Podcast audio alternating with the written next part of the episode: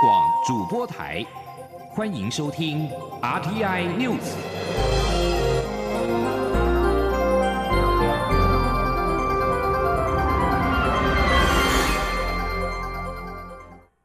各位好，我是主播王玉伟，欢迎收听这节央广主播台提供给您的 RTI News 新闻。首先带您关注。劳工职业灾害保险及保护法草案今天渴望在立法院院会三读通过。全国多个劳工团体召开记者会表示，单独立法整合职灾劳工权益，对雇主或是劳工都有保障。感谢朝野立委的支持，未来将会积极监督新法的落实。前天记者林永清的采访报道。由全国十多个劳工团体联合组成的职灾保险单独立法推动小组，二十三号一早集结在立法院门口召开记者会，宣布职灾保险法即将在立法院三读通过。跨党派多位立委也现身力挺，包含洪生汉、林淑芬、蒋万安、王婉玉与赖香林等。台湾治安健康连线理事长廖慧芳指出，这部法案劳工团体已经诉求了十多年。法案涵盖职业灾害的预防、补偿与重建等范畴，无论对劳工或是雇主都有保障，是劳工安全的新里程碑。很高兴今天终于即将三读通过，在五一劳动节之前送给劳工最棒的礼物。廖慧芳说。这部法案它是撑起的，从职业灾害的预防、补偿、重建整合在一部专法哦，这个可以说对我们台湾劳工职业安全的保障哈，跨进了一个新的里程碑哦。民进党立委洪胜汉表示，职灾的发生对劳资双方都是灾难，这部法案的涵盖内容得以圆满，要感谢民间团体长期且扎实的研究与行政官员的勇于认识，未来朝野立委都会努力监督法案落实。他说。我们希望让它更圆满的原因，是真的知道，职灾是大家最不希望看到的事情。只要它一发生，对所有人来说都是个灾难，不管对劳工、对雇主来说，都是非常非常大的负担。我觉得这是一个最大的原因。那我们真的很希望等一下可以三读通过。那接下来的工作是我们必须一起来监督这个法案的落实。时代力量立委王婉玉指出，不只是本国劳工，这次很高兴也争取到移民看护工与家庭帮佣都纳入草案保险范围。国民党立委蒋万安也对朝野协商的成果表示感谢与肯定，期待新法通过后能确实落实职灾的预防和补偿制度。央广记者林永清采访报道。继续关注的是维吾尔人权的议题。台湾国会维吾尔连线今天在立法院举行成立大会，目前有三十位立委加入。立委林长佐表示，中国近年对外渗透民主国家，对内升高对香港、西藏、维吾尔的控制压迫。台湾身处印太地区第一线，绝对不能够置身事外。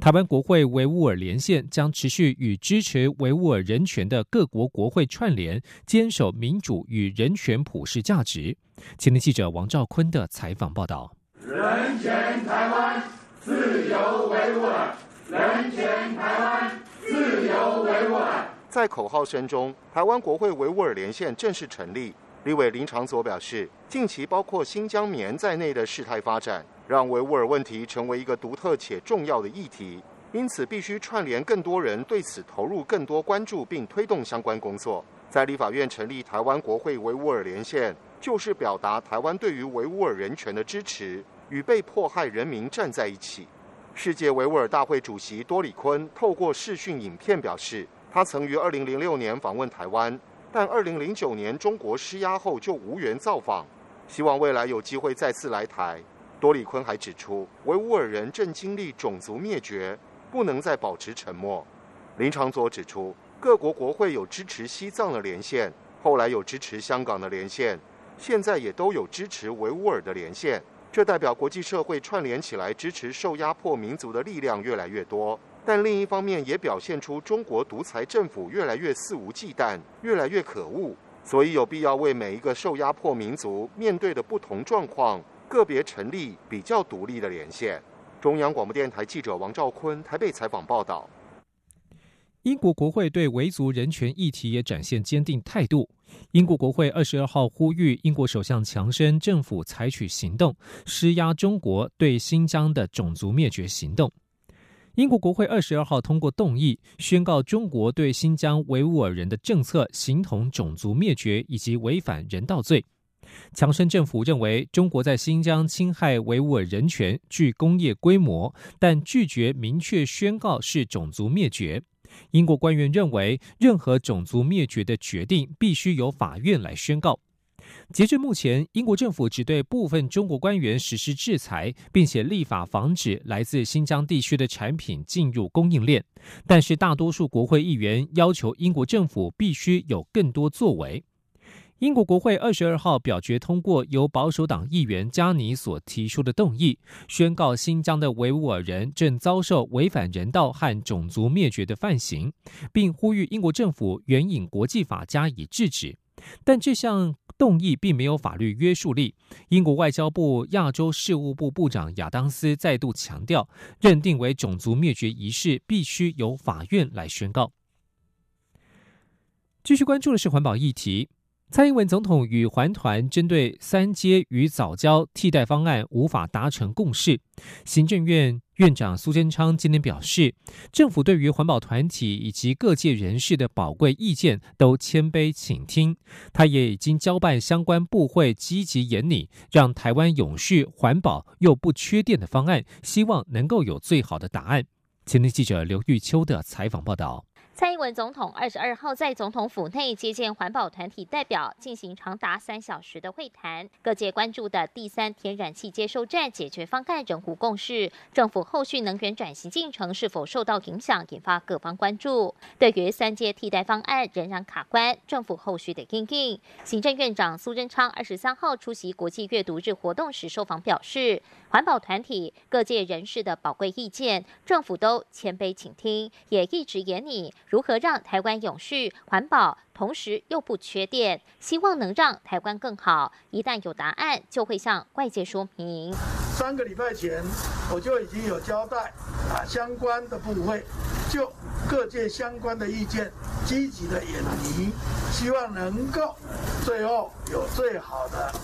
答案方法啊，一有结果会向外界公布。行政院也表示，已在积极盘整环团所提出的各项可能的方案，并寻找对能源转型影响最小、对早教保护更多的双赢方案。另外，交通部长王国才刚上任，针对台铁改革承诺三年内完成台铁企业化，如果改革没有成功，他会自己离开。苏仁昌对此表示，政府就台铁改革已经一再密集讨论，希望能让台铁安全、人事、财务安定且转型。政府也交代台铁要照顾弱势、偏远的小站，不会只让台铁负担，政府也会扛下责任，要让乘客安全又满意。苏仁昌强调，台铁的一切改革要加紧脚步进行，他都知道相关进度，也都有紧盯，希望能达到各界期待。不要说三年，一切都要密切起步进行。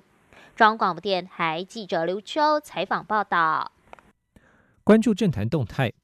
立法院近来在各党团安装监视器，遭在野党质疑在进行政治侦防。对此，立法院秘书长林志嘉今天表示，目前现有的监视器在两千零四年就已经安装，现在只是依照比例进行更新，而且监视器仅录影，并无录音功能，甚至脸部辨识功能。若是党团有疑义的话，可以切结不装设。民进党立委高鸿安今天受访时质疑，如果加装监视器是为了安全维护，应该不会有人反对。但是应该要有更多的事前沟通，而且必须明确规范监视器画面如何被使用，避免变成被政治操作的工具。国民党团总召费鸿泰。书记长郑丽文在今天也举行记者会，谴责立法院加装监视器是为了监控言论自由，并且批评政治侦防无所不在。国民党团要求民进党应该道歉，立法院也应尽速将监视器拆除。而民进党团书记长罗志正受访时则表示，监视器装设已经许久，呼吁在野党不用杯弓蛇影，影射为政治侦防。立法院强调，新装设的摄影机是我国会有科技的全台制产品。比照旧案，仅具有录影功能，并无使用录音机器，本身也没有脸部辨识的功能。如果党团有疑义的话，可以切结不装设。立法院会尊重党团以及委员的意见。继续关注国际焦点。美国总统拜登二十二号宣誓，在二零三零年达到碳排放量减半的目标，认为处理气候变迁有助于就业。中国国家主席习近平则是重申，在二零六零年达到碳中和目标。这是拜登上任之后两人首度同框会谈。由美国主办、为期两天的气候变迁领袖视讯峰会于二十二号召开，全球四十个国家与国际组织领袖与会。习近平、俄罗斯总统普京等人也在会上发表演说。拜登在致辞时宣布，到二零三零年，美国这个世界最大的经济体将把造成气候变迁的温室气体排放量比二零零五年减少百分之五十到百分之五十二。拜登表示，未来十年是全球因应气候变迁的关键。他呼吁各国采取行动，避免气候变迁带来最严峻的后果。拜登并且表示，美国将启动一项国际气候金融计划，协助朝向减碳前进的全球经济过渡。这项计划将作为寻找突破性技术以及协助全球最脆弱国家之用。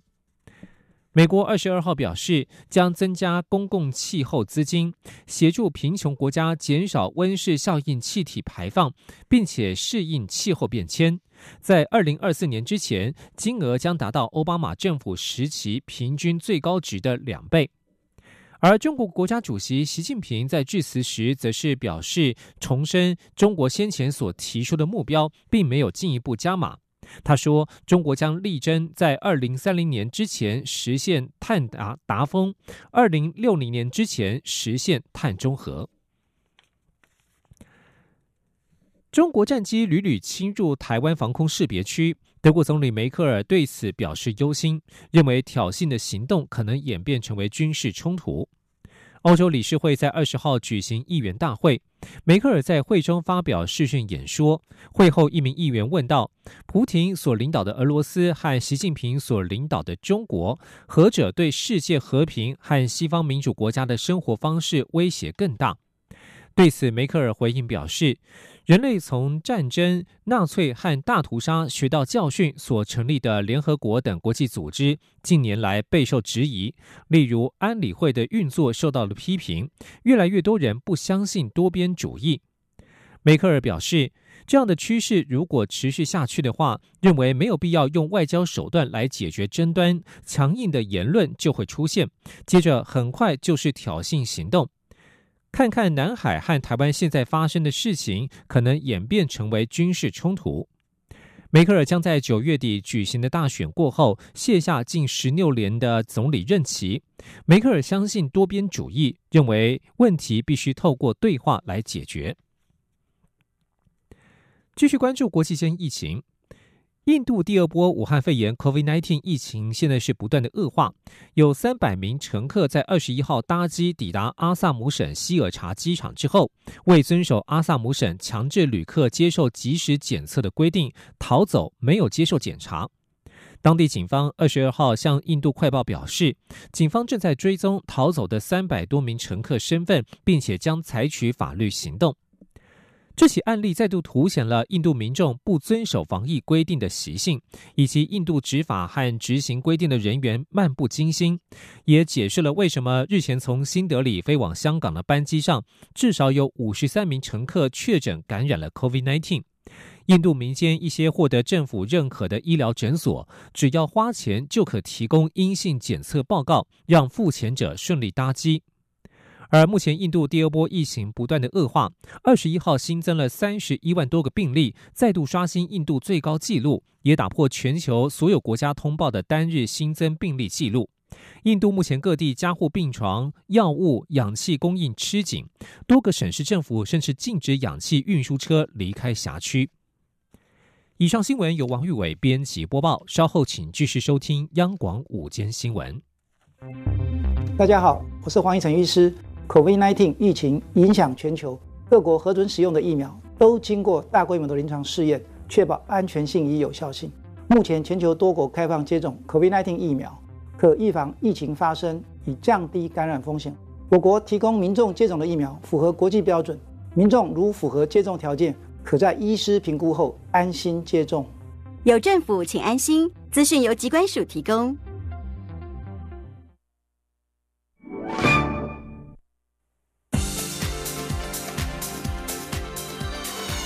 这里是中央广播电台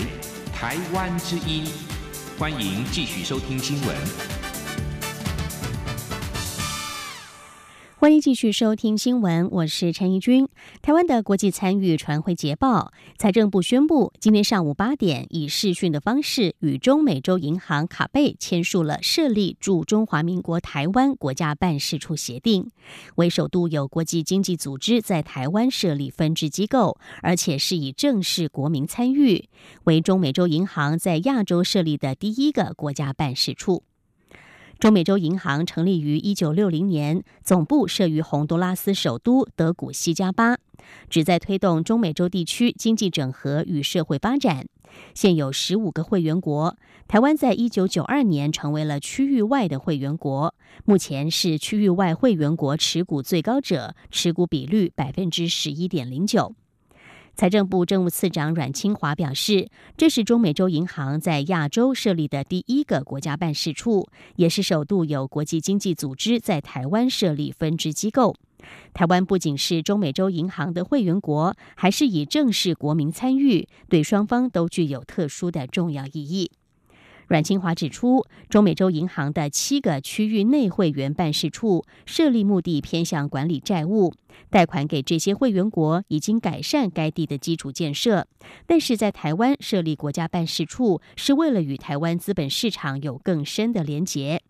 台湾为中美洲银行在亚洲发债的最大资本市场。过去，中美洲银行在台湾发行债权达到二十六点五亿美元，金额远高于日本、香港、泰国、新加坡等地。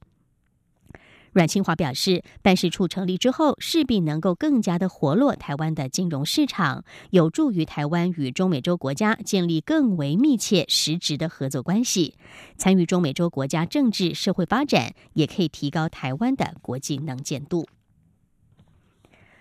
台湾在上周爆发了牛结节疹的疫情，紧急的向疫苗银行签约采购了十八万剂的牛结节疹疫苗，在昨天晚上抵台。行政院长苏贞昌今天表示，预计一个礼拜之内，全国的十六万头牛可以全面的接种疫苗。而农委会今天一大早已经开放各个县市的动物防疫机关来领取疫苗，力拼要在二十八号之前完成全台湾十六万头的牛只注射。记者陈林信宏的报道：新北市爆发台湾本岛首例牛结节疹疫情，农委会紧急清查全台牛只的健康情况，所幸直到二十三号为止，疫情控制在林口的案例场。根据金门去年也发生牛结节疹的经验，疫苗是控制牛结节疹蔓延的最佳利器。不过去年国外采购的疫苗用于施打金门牛只只剩四万多剂，不足以供给全台湾近十六万头的牛只使用。农委会在第一时间向南非疫苗银行另外采购了十八万剂疫苗，由于依照台湾和疫苗银行所签的合约，预估得要两个星期才会到货。但透过外交部、交通部以及关务署等跨部会积极协调，疫苗已经于二十二号晚间抵台，比预期时间缩短了一个星期。由于施打牛结节疹疫苗得跟时间赛跑。多争取一天的时间，就能够大幅降低蔓延的风险。因此，在疫苗一抵台后，二十三号清晨六点多，台南和屏东的地方防疫单位就已经领取疫苗。十点之前，全台各防疫所都已经领取完毕。农委会副主委黄金城说：“那从今天开始到二十八号，全部都是啊，各县市强力的去施打，到二十八号。”那也就是说，从从十五号到二十八号，我们用了只花了两个礼拜的时间，就把这个疫情完全的掌握，就把疫苗全部都啊施打下去。这个是我们啊在处理这件事情，啊用最快的速度来处理，让我们的产业啊就是得到最好的保护，让我们的产业啊的损失达到最小。农委会也评估二十八号前完成全台圈养牛只的疫苗施打。至于像是阳明山、擎天岗的放牧牛只，也会陆续施打。待全部牛只打完疫苗后十天，如果没有再爆发新的案例，就可以宣告这波在台湾发生的首例牛结节疹疫情初步已经获得控制。中央广播电台记者陈玲信宏报道。五一劳动节即将到来，二零二一五一行动联盟今天率领全台湾数个劳工团体，在凯达格兰大道宣布，五一劳动节将会走上街头大游行，将聚焦在低薪以及劳保年金危机，呼吁劳动朋友站出来。记者郑祥云、杨文军的报道：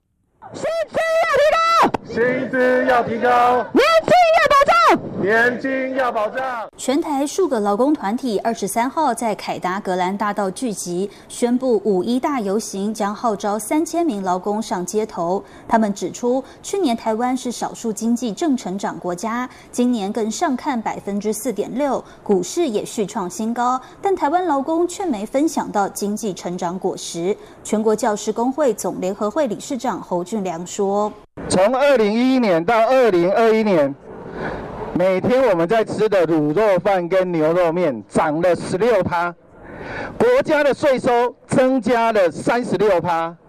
经济成长也增加了三十六趴。各位，你的薪资有成长这么多吗？所以我们想要加薪，过分吗？除了低薪外，劳保年金宛如未爆弹，也让劳工团体相当忧心。他们认为，当初景气不好时，马政府曾大幅调降营所税，现在景气既然变好，建议提高营业税或营所税来拨补劳保。新高市产业总工会理事长何正佳说：“那我们认为说，既然过去这些雇主并没有把这些减税所得到的利益，实质上去给劳工加薪的话，那是不是也就请政府把这个应所税的税率由百分之二十回归到百分之二十四？那利用这百分这这百分之四的税率呢，可以大概每年大概会有六百多亿的这样的一个资金，可以来充分的投入劳保的拨补的部分。”这次五一劳工大游行，他们规划从凯达格兰大道出发，会先由外送员送出神秘礼物，并演出行动剧，接着沿途经过教育部、立法院、行政院，最后再演出第二部行动剧，讽刺选票换跳票。中央广播电台记者郑祥云、杨文君在台北的采访报道。周末到来了，来关心台湾的天气状况。中央气象局在今天表示，随着舒力基台风逐渐远离，台湾附近的水汽也将逐渐趋缓。不过后天开始就会有华南云雨带东移，为全台湾各地带来甘霖。只是由于东移的路径偏北，而且东移过程中强度也会逐渐减弱，因此降雨范围仍然以北部及东半部地区为主。缺水的中南部山区只有局部雨，平地地更只有零星雨，因此旱象依旧难解。记者吴丽君的报道。随着舒力基台风从二十三号开始朝东北方逐渐远离，台湾在二十三号还有些残余水汽，但是二十四号就会逐渐趋缓。只是未来几天仍要注意沿海长浪带来的威胁，而在偏东风到东北东风的环境下，降雨范围仍以北部及东半部为主。午后山区在热对流旺盛下，也会有些。局部雷阵雨出现，预估二十五号一大早，华南云雨带就会东移，渴望为全台湾降下甘霖。只是由于东移路径偏北，加上东移的过程中强度也会逐渐减弱，因此届时降雨范围仍以北部及东半部为主，中南部旱象依旧难解。气象预报员叶志军说。二十五、二十六号就是周日下周一的时候，会有一个华南运输东移，所以到时候各地都会有一些降雨的情形出现。不过还是以北部跟东南部地区为主。那中南部山区的话，则是比较局部；中南部平地就是比较零星一点。主要是因为它是比较偏北通过，再就是说整个云雨带东移的过程当中，其实它会逐渐的减弱。所以虽然说它对于台湾天气有一些影响，不过整个降雨的量值上来讲，并不会太多。气象局也预估二十五号雨势会比较明显。但是也不会达到大雨等级，只是一般性的降雨，而且到了二十六号就会逐渐趋缓。至于二十七号，则是降雨的空档，只有迎风面的东半部还有些局部雨，西半部局部山区也会有些午后雷阵雨。随后在二十八号将有一道锋面通过，再度为北部及东北部带来迎风面的短暂降雨。气温方面，未来一周全台低温差不多都在摄氏二十到二十三度，高温方面会从二十五号起略微下降。这两天东半部是二十七到二十九度，西半部则是三十到三十二度。二十五号起，北部及东半部大约是二十六七度，中南部则是二十八到三十度。中央广播电台记者吴丽君在台北采访报道。继续关心国际间的消息，俄罗斯国防部长肖伊古二十二号命令集结在乌克兰边境的部队返回常驻基地，但是要他们把武器留置在俄罗斯西部地区，以供今年稍晚再度演习之用。俄罗斯近来以演习为理由，在乌克兰边境集结部队，造成两国关系紧张。根据美联社报道，肖伊古视察演习之后，宣布在克里米亚半岛和俄罗斯西部大片地区的军事行动结束，下令参与演习的军队撤回常驻基地。俄罗斯国防部表示，在克里米亚半岛的演习动用了超过一万名兵力，以及六十艘以上的军舰，大约两百架飞机和大约一千两百辆的军车。乌克兰总统泽伦斯基乐见俄罗斯撤军，降低了紧张关系。他提到，乌克兰仍然保持警戒，但是欢迎任何减少军队规模及缓和顿巴斯地区情势的行动。而俄罗斯总统普廷二十二号则是表示，欢迎乌克兰总统泽伦斯基随时到莫斯科来会谈，但他也强调，泽伦斯基应该直接与分离主义分子商讨乌克兰东部的冲突局势。乌克兰政府军与亲俄的分离主义分子在乌克兰东部交战，逐步打破停火协议。而俄罗斯部队正好在这个时候集结于乌克兰的边境，也引发西方国家关切，并且呼吁撤军。巴勒斯坦将在五月举行十五年以来的首次国会大选。联合国和安理会的欧洲会员国二十二号纷纷呼吁以色列同意让其占领的东耶路撒冷的合格巴勒斯坦选民参加投票。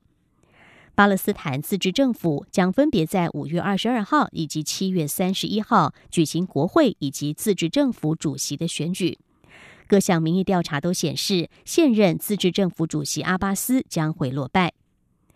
巴勒斯坦自治政府的法定统治区域包括了约旦河西岸、加萨走廊以及东耶路撒冷。巴勒斯坦选举委员会表示，有十五万名居住在东耶路撒冷的巴勒斯坦人具有投票资格，但是却只有象征性的六千三百名巴勒斯坦选民可以在以色列的监督之下于东耶路撒冷投票。巴勒斯坦自治政府担忧，这种安排将会剥夺了东耶路撒冷居民的权利。联合国发言人杜亚里克说：“所有占领区的巴勒斯坦人都应该有资格参加这个非常重要的民主过程，这是非常重要的。”以色列在一九六七年占领了东耶路撒冷，并且视整个耶路撒冷为他的首都。在这次巴勒斯坦国会选举，大约就有六十位候选人是来自于东耶路撒冷。新闻最后来关心日本的 COVID-19 疫情，最近再度急剧的升温。大阪府及东京都连日新增病例都维持在高档的水准，疫情相当严峻。总计日本全境在二十二号就新增了五千四百五十九例，继续创下近期的新高纪录。日本政府预定在今天晚上将对疫情严峻的东京都、大阪府、兵库县以及京都府这四都府县正式发布第三度的紧急事态宣言。具体措施会包括要求提供酒精饮料的餐厅暂停营业、电车提早收班等等。实施期间为四月二十五号到五月十一号。日本政府将在今天下午向国会参众两院报告，并且备询之后，在日本时间的傍晚六点半召开对策本部会议，正式决定实施。日本首相菅义伟预定在晚间八点会召开记者会，对外说明。日本在去年的四月与今年一月已经两度发布了紧急事态，这会是第三度发布紧急事态宣言。以上 T I News 由陈义军编辑播报，谢谢收听，这里是中央广播电台。